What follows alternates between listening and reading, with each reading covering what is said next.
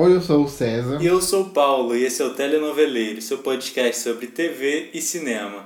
E o episódio de hoje é sobre um autor que a gente adora, o nosso queridíssimo Manuel Carlos. Mais precisamente sobre uma personagem-chave dele, a Helena a controversa protagonista que virou marca registrada no universo dramaturgo do Maneco. E aproveitando que duas novelas dele estão voltando, Mulheres Apaixonadas no Viva e Laços de Família, não vale a pena ver de novo, nada mais propício de falarmos dessa personagem tão importante das novelas que é a Helena, mas antes nós temos que contextualizar como surgiu essa personagem. Segundo que o autor contou em uma entrevista, a preferência pelo nome Helena não se deve a nenhuma mulher em especial, não teve ninguém na vida dele que ele tirou essa inspiração. A admiração veio pela história mitológica da Helena de Troia. Eu achei isso muito interessante, inclusive. Oficialmente, a primeira Helena do Maneco surgiu em Baila Comigo, novela de 81, que foi dirigida pelo Roberto Talma e Paulo Biratã. Depois disso, ele escreveu outras duas novelas, mas sem a personagem, pois ele achava que já tinha cumprido seu ciclo e já tinha feito a sua homenagem. E aproveitando que a gente já está falando de Baila Comigo, então vamos começar com ela. A primeira Helena, que foi interpretada pela Lilia Lemers. Atriz deu vida a uma dona de casa assombrada pelo segredo de ter separado seus filhos gêmeos, o Quinzinho e o João Vitor ambos interpretados pelo Tony Ramos, maravilhoso. São gêmeos idênticos que não sabem da existência um do outro. O João Vitor foi criado pelo pai, Joaquim, o Raul Cortez, e o Quinzinho ficou com a mãe e com seu marido Plínio, que sempre amou e aceitou assumir a criança. Inicialmente, a Lilian ela não foi a primeira opção para poder fazer Helena. O Maneco ele queria a Fernanda Montenegro para o papel mas a direção escolheu a Lilian e o Maneco ele deu outra personagem para Fernanda, porque ela teve que sair antes da novela para poder interpretar a vilã de Brilhante, que era a novela que ia substituir Baila Comigo. E essa foi a Helena mais dramática. Ela sofria muito, ela era muito atormentada com esse segredo dos gêmeos e também pela relação com o marido Plínio. É, essa foi uma das Helenas que sofreram, acho que foi a única, né? Helena que sofreu com com a censura do governo. O próprio autor reclamou publicamente so, sobre, sobre isso. Ele queria muito falar sobre problemas ligados ao sexo na terceira idade, porque o Plínio e a Helena eles eram um casal maduro. Ele queria muito falar sobre isso, mas a censura não deixou, não, não autorizou. Ele teve que focar mais nesse drama familiar e se esvaziou um pouco a, a personagem, a história, da, o drama da personagem. Mas assim, é uma novela muito boa. Ela reprisou, acho que foi ano retrasado no Viva, e é uma novela muito boa. O Maneco ele sempre gosta de tocar nesses temas delicados, envolvendo família. E após este bem-sucedido trabalho, o Manuel Carlos ele escreveu duas outras novelas que não contaram com a Helena. A Conturbada Sol de Verão, de 82, e Novo Amor, de 86, mas foi a partir de Felicidade que o autor voltou a inserir a sua controversa protagonista em todas as suas novelas posteriores. Eu não imagino uma novela do Maneco sem Helena. Sim, já é a marca registrada. Sim, a marca registrada. E Felicidade, ela veio em 91, foi dirigida pela Denise Saraceni e a Helena ela foi interpretada pela Maite Proença, foi ela quem deu a vida para a protagonista, Infelicidade. E ela convenceu na pele de uma mulher que se apaixona por um homem casado, engravida e no fim se casa com outro e esconde a paternidade da filha, a pequena Bia. Um drama típico do universo do Manel. E essa foi uma das Helenas mais egoístas. As outras Helenas, elas pensavam muito mais nos outros do que nelas mesmas. E essa, a Helena de Felicidade, foi uma Helena egoísta. Ela se casou somente para poder sair da cidade, que era uma cidade, era uma vilazinha é, conservadora. E ela, e ela tava é, mal falada na cidade, porque ela estava grávida. Ela se casou para fugir. Ela pensava muito mais nela, de como ela poderia se safar dos problemas, do que pensar nas outras pessoas. Tanto que ela só contou para a Bia que era quem era o pai dela só no último capítulo. Ela escondeu até o final da novela. Em 95 ele continuou no horário das seis. Aí veio História de Amor. Nessa novela começou a parceria bem sucedida entre ele e a Regina Duarte. A Regina ela é recordista em Helenas. Ela interpretou três Helenas do Maneco e isso marcou a atriz, né? A gente tem que ser sincero e dizer que ela interpretou as protagonistas com maestria. A trama ela foi dirigida pelo Ricardo Addington, parceria de sucesso que se estendeu até 2003. É, a partir de 2006, quem entrou foi o Jaime Monjardim, desculpa, mas decaiu muito, porque o Ricardo Addington ele é o único que soube entender a linguagem do roteiro do Maneco. A linguagem do Maneco é uma linguagem muito complexa e intensa, então não pode ter uma direção lenta, tem que ser uma direção ágil. E a direção do Jaime é lenta, então texto lento, direção lenta, não dá certo. Ou seja, decaiu. Mas voltando para Helena, ela interpretou a mãe da mimada Joyce, que precisou enfrentar uma gravidez prematura. Ela engravidou de um sujeito mau caráter, o Caio. Então Helena ela teve que lidar com todos esses desdobramentos que a situação causou na vida dela, incluindo o amor, o endocrinologista César, que tem um relacionamento com a Patricinha Paula, interpretada pela Carolina Ferraz e é alvo da cobiça obsessiva da Sheila, interpretada pela nossa queridíssima Lília Cabral, que está em todos os nossos podcasts. Sim, Lília é nossa madrinha. Obviamente, todo conjunto de problemas provoca uma imensa turbulência na vida daquela brava mulher, que ainda tem um ex-marido machista, o Assunção, personagem do, do Nuno Leal Maia. A Regina ela deu um show de interpretação e a trama fez um merecido sucesso. E esse aí foi o ponto de partida inicial das próximas Helenas. A Regina Duarte ela já declarou que essa foi a Helena que ela mais gostou de fazer. Ela até pediu pro Manuel Caso e pro Boni para fazer uma. para continuar fazendo História de Amor, porque ela gostou muito da novela e muito da história. E é engraçado que essa foi a, primeira, a única novela de Zé Maia que ele fez um personagem ok. que não era um lixo de homem, que o Dr. César, tipo, era uma pessoa ok, que depois veio, foi só ladeira abaixo, Zé Maia nas novelas de Manuel Carlos. E, e também uma coisa engraçada, que no final da novela descobrem que a Joyce não é filha da Helena, a Joyce é irmã da Helena, e Helena criou a Joyce como filha. É todo um, um plot aí que o Manuel Carlos sabe fazer muito bem. E a Regina Duarte foi, foi, foi muito bem nessa novela. Ela, ela, ela é uma atriz muito boa. A, a gente tem que que reconhecer isso, admitir ela, ela é muito boa. E ela o texto e ela e ela consegue entender o texto do Maneco muito bem. Em 1997, ele voltou para o Horário Nobre como Por Amor, um clássico que estava no Vale a Pena Ver de novo, inclusive há pouco tempo. E uma curiosidade sobre a novela: o autor havia apresentado a sinopse em 83, mas a emissora não aprovou e ele engavetou. Só que, 14 anos depois, ele apresentou novamente e como História de Amor fez muito sucesso, a sinopse foi aprovada. E, por amor, é a segunda vez que a Regina Duarte interpreta uma Helena. Ou seja, saiu de História de Amor e já engatou em Por Amor. A trama foi dirigida pelo Ricardo Addington, que, como eu disse anteriormente, sabia como ninguém entender a linguagem de roteiro dele. Essa foi a Helena mais complexa, né? Afinal, a personagem simplesmente trocou o seu filho vivo pelo filho morto da Maria Eduarda, a Gabriela Duarte, a sua filha. Que ela havia perdido a criança no parto e nunca mais poderia engravidar novamente. O gesto foi uma demonstração de amor doentia. Essa Helena era uma Helena meio obsessiva com a filha, uma preocupação obsessiva com a filha. E ela não pensou na, na, nas consequências dos atos como tirar a alegria do companheiro, né? Do artilho. O sonho dele era ser pai. Ela não pensou nas outras pessoas, ela pensou unica, unicamente na, na filha. E aí que entra a premissa do nome da novela, né? Por amor. A Helena falava que fazia essas coisas por amor. Mas como você disse, é um amor obsessivo, uma obsessão. E essa cena das trocas de bebês até hoje é lembrada. Tanto é que quando a novela foi reprisada há pouco tempo, foi chocante. Muita gente se chocou novamente. E a atuação da Regina Duarte foi visceral, ela brilhou diante dos olhos do público.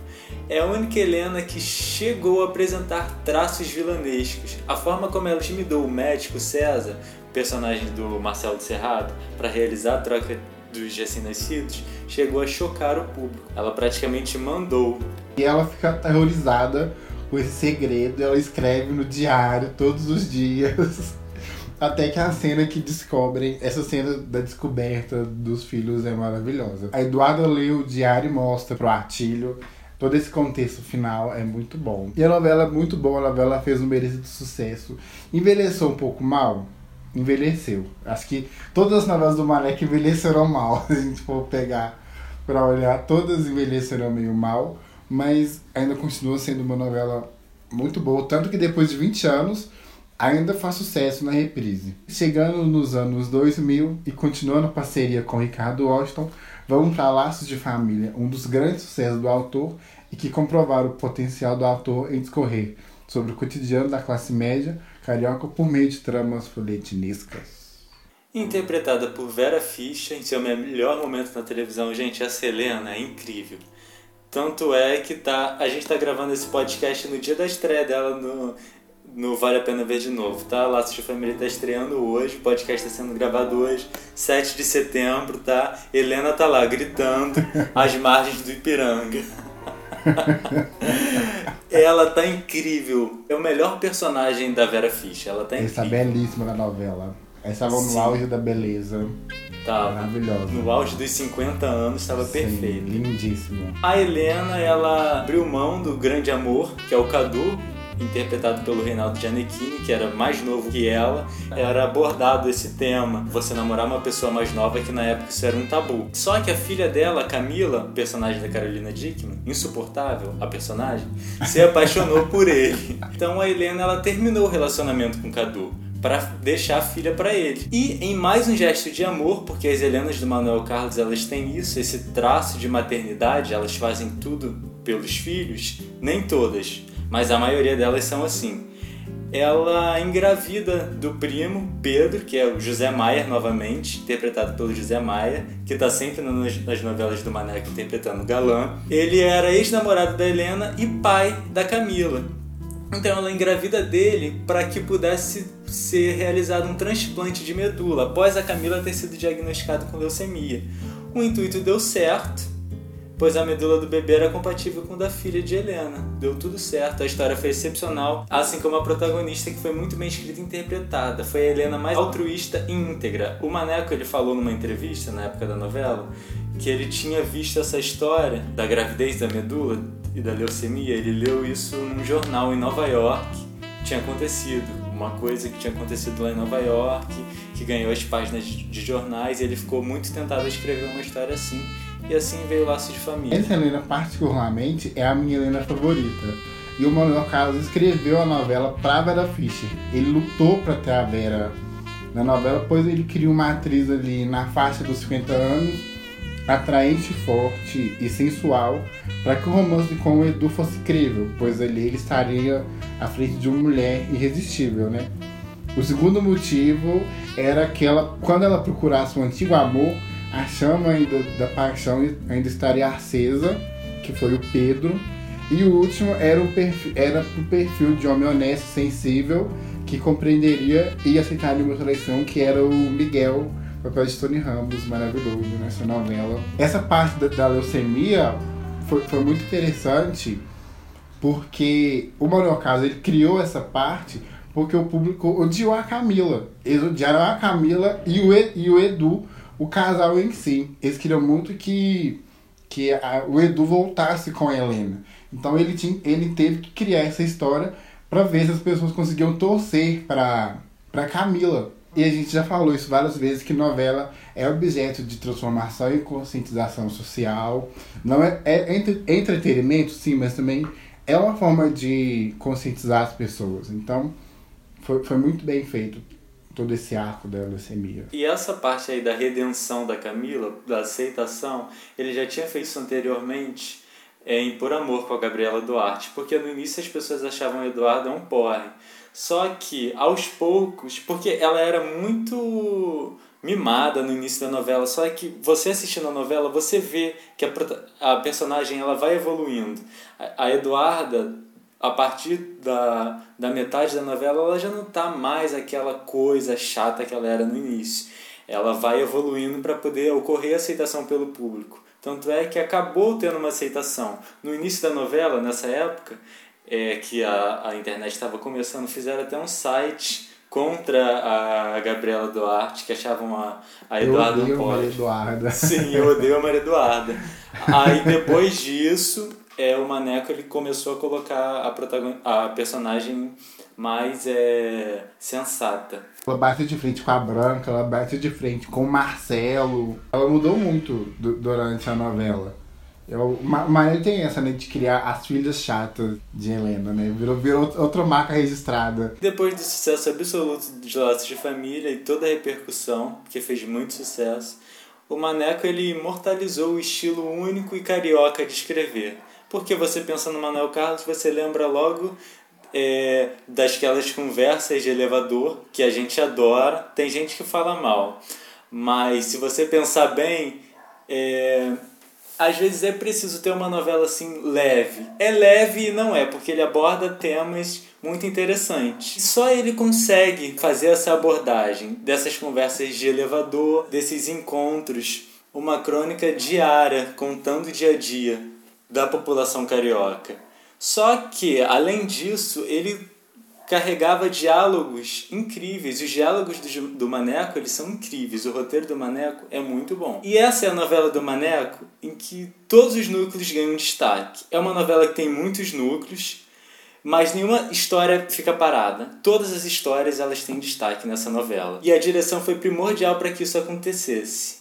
Em 2003, três anos após a última novela dele, que foi Laços de Família, nascia uma nova Helena, a Helena de Mulheres Apaixonadas. A Helena da Cristiane Torlone, que particularmente é a minha Helena favorita. Junto com a novela, também a minha novela favorita do Manuel Carlos, porque ele aborda muitos temas interessantes nessa novela. Tem coisas que envelheceram mal, como a agressão que a personagem da Helena Ranaldi sofria, mas eu não vou citar isso porque o foco do podcast são as Helenas, as protagonistas. Novamente foi repetida a parceria com Ricardo Waddington e o resultado foi um sucesso absoluto de crítica, público e repercussão. A novela já reprisou no Vale a Pena Ver de Novo, fez sucesso na reprise e tá no Viva, estreou no Viva, corram pra ver. Helena da Torrone é diferente das anteriores, né? Maneco também escolheu a dedo, atriz a dedo, pois, segundo ele, precisava de uma mulher com perso- personalidade forte para interpretar a sua mais nova protagonista. E diferente das antecessoras, a Helena Torlone colocava os seus desejos acima dos familiares. Ela era uma Helena que sentia desejos de mulher, que sente tesão. Ela vive um casamento de aparências, né? Que vai se deteriorando aos poucos. E outra diferença dela com as outras é o instinto maternal. Apesar dela ter um filho adotado, ela tinha um filho adotado com o, o Theo, ela não tem todo aquele instinto de mãe, de mãe como todas as outras. Talvez por ter sido tão diferente, ela, ela não foi, ela foi recebida com algumas críticas, mas nada que tenha abalado a marca da personagem na carreira do autor. É, a, é aquela Helena que a gente lembra por ser tão feminista, né? Era uma Helena meio à frente de, de seu tempo. assim. A cena do primeiro capítulo dela conversando com as irmãs sobre, é, sobre os desejos de trair o Theo, ai gente, é tudo. Sim, talvez por isso que ela, ela não era mãe, ela não tinha esse desejo de ser mãe, então o Maneco colocou mais nesse sentido. E foi muito interessante essa mudança, né? De que, porque toda Helena era mãe. Todas, todos os dramas das Helenas eram por causa de maternidade, por causa dos filhos, segredos de maternidade. Essa Helena não. Essa Helena, ela não tinha filhos. Ela não, não tinha esse instinto, esse desejo materno. Talvez essa foi. As pessoas se assustaram muito com isso. E agora, viajando para o ano de 2006, estreava a novela de maior audiência do Maneco, Páginas da Vida. A repercussão foi tanta que na época o Agnaldo Silva ele chegou a dizer que achava que a novela fosse tirar o recorde de Senhora do Destino, mas da metade para frente, com a segunda fase, a trama foi perdendo gás.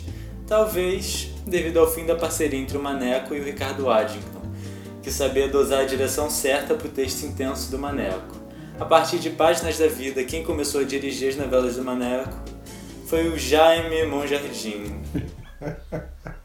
E de alguma forma o Jaime ele não soube captar a intensidade e a essência do roteiro, o que resultou numa direção lenta a partir da segunda fase. Mas isso não impediu a grande repercussão da novela e audiência, uma das maiores dos anos 2000, última novela do, do horário nobre, a ficar acima dos 45 pontos na média geral. É uma novela que é lembrada, mas as pessoas elas não lembram muito dos temas, elas lembram mais por ser a novela que apresentou a síndrome de Down. É uma, é uma novela que as pessoas lembram dos personagens. E pela terceira e última vez, Regina Duarte estrelava uma novela do Maneco na pele da Helena. Ela é a única atriz a ter repetido o papel tantas vezes. Talvez pela sensibilidade que a atriz, que a atriz transmitia no papel, mas dessa vez a Helena de Páginas da Vida era menos interessante que as Helenas de Por Amor e História de Amor. Ela era uma médica bem-sucedida que tem a sua vida transformada depois de adotar uma, uma criança com síndrome de Down. Abandonada pela avó, a Marta, mais uma vez vivida pela Lília Cabral. Lília Cabral. Lília Cabral, nossa madrinha. Um beijo pra Lília Cabral. É a nossa Dinda. Tá em todas. Literalmente em todas. Literalmente em todas. Ela era uma Helena que não tinha tanta história para contar. É a pior de todas? Não. Eu creio que o desgaste emocional do Maneco começou aí, né? Fora o declínio criativo e a parceria com o Jaime não ajudou. Talvez se fosse o, o Ricardo, a novela teria outro, outro rumo. É igual o Paulo falou, o Jaime não conseguiu acompanhar o texto do, do Manuel Carlos. É, não, realmente não conseguiu, muito lento. E como sempre, a expectativa pela estreia de uma novela do Manuel Carlos sempre foi grande. E Conviver a Vida não foi diferente, eles investiram pesado nas chamadas dessa novela. Três anos após Páginas da Vida, Manuel Carlos voltava para o horário nobre, repetindo a parceria com Jair Jardim pronto para contar outra história dramalesca, se é que essa palavra existe. Se passando no Leblon, mas que dessa vez tinha Búzios como segundo plano de fundo. Estava dando tudo certo no início e Ver a Vida estreou com a melhor audiência desde Páginas da Vida, novela também do autor, mas. Deu muito ruim, gente. A Helena não agradou o público e essa novela tinha uma expectativa muito forte em, em torno da Helena porque era um, era um trio, né? Era a primeira Helena jovem, a primeira Helena negra, era a primeira protagonista negra do horário nobre e a primeira, e a primeira protagonista da Thais Araújo no horário nobre. Foi um combo. Eu lembro que teve matéria no Fantástico falando, igual o Paulo, o Paulo, falou mesmo, mas assim, investiram muito em publicidade e assim, não deu. A Thais Araújo, ela tentou, ela deu o máximo, ela é maravilhosa, né? Ela é uma atriz incrível, mas não deu. E essa Helena só não foi pior do, porque o Maneco se superou com a última Helena dele. No, no, início, no início da novela, o público estava até excitado com a ideia de tirar a primeira Helena negra da TV, né? Como a gente falou. Ela era uma supermodelo que deixava a carreira para viver um grande amor, com um homem que terminou um casamento de 30 anos. Com o passar dos capítulos, a audiência da novela foi caindo, o público perdeu o interesse e a Helena da Thaís deixou de ser inovadora para se tornar caricata. Toda aquela carga emocional e forte que havia nas outras Helenas não havia nessa. Essa Helena baixava a cabeça para levar tapa na cara, mesmo não merecendo. Essa cena, essa cena da novela foi puxada essa foi complicada. O que deu errado foi a construção da personagem. E eu também acho que a idade. A gente sempre associa a Helena a uma mulher quarentona, forte, segura de si. Elementos que nessa Helena não haviam, o que é uma pena, pois a Thais é uma excelente atriz. Viver a Vida foi o primeiro fracasso do, do Maneco. E a Thaís já falou abertamente, né, que, que Helena foi o pior papel dela e que ela também tá com muita expectativa porque é uma personagem icônica, né? Todo mundo, qualquer atriz queria ter uma Helena no seu currículo, né? E foi uma grande decepção, tanto para o público quanto para ela. Até para o próprio Maneco, ele falou na época também, ele disse que errou muito na construção da personagem. Ele falou que acha que o que deu errado nessa Helena foi a construção dela. E ela virou coadjuvante na novela. E após a grande mudança que aconteceu no horário nobre, a panelinha de autores já não era mais fechada. E a volta do Manuel Carlos ao horário demorou cinco anos para acontecer, não seguindo o tradicional hiato de três anos. Maneco havia anunciado que essa seria sua última novela, e para comemorar com chave de ouro, a Helena da Vez foi interpretada pela Julia Lemert, cuja mãe interpretou a primeira Helena do autor, que foi a Lilian Lemert, em Baila Comigo. Mais uma vez, o Jaime Monjardim dirigiu a trama do Maneco, só que dessa vez com o auxílio do Leonardo Nogueira, que não adiantou muita coisa.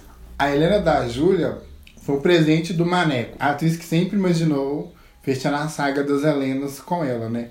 Protagonizando a personagem. Mas assim como, como viver a vida, em família não conquistou o público. E o pior, a anterior tinha, tinha empolgado. Já em família começou morna, e mesmo com as diversas intercessões do Leonardo Nogueira na direção, para tentar melhorar a história, não deu certo. A Helena é a rival da própria filha, que era a Bruna Marquezine, e as duas são apaixonadas pelo, pelo mesmo homem. E o público não comprou a história. A típica Helena do Maneco, que tem, a, a, a maternidade a cercando. E, e rivalizar com a própria filha causou um estranhamento no público. Essa Helena foi puxada. A novela como um todo foi puxada. Ali o Maneco perdeu a mão. E foi um trem que vou te falar. E eles ainda tiveram que transformar o, o personagem do Gabriel Braga Nunes, que fez o protagonista, em vilão, para poder tentar. É, Sim. É, mas não deu certo. Salvar a novela. Essas são as Helenas do Maneco, personagens imortalizadas na memória do público, as protagonistas mais populares do horário nobre. Quando você pensa em horário nobre, você pensa logo numa Helena. E ainda tem muitas atrizes, né, que a gente queria ver como como, como Helena, Helena, né? Lilia Cabral queria... é uma. Sim! eu acho que é o grande trauma da vida dela foi nunca ter vivido uma, uma Helena. Helena. Eu acho que a primeira que eu tô também vem na minha cabeça é a, a Lilia. Ela daria uma Helena incrível. Daria, nossa. É uma pena. Expectativa Helena, realidade Griselda. Meu Deus. Pois é. E nós estamos ficando por aqui, mas conta pra gente, qual é a sua Helena favorita? Compartilhe esse episódio, nos siga no Instagram e Twitter. Tem alguma sugestão de tema? Nos envie por e-mail podcasttelonoveleiros.gmail.com E não esqueça de ouvir em todas as plataformas digitais, Spotify, Deezer, Google, Apple. E obrigado e até a próxima. Até a próxima.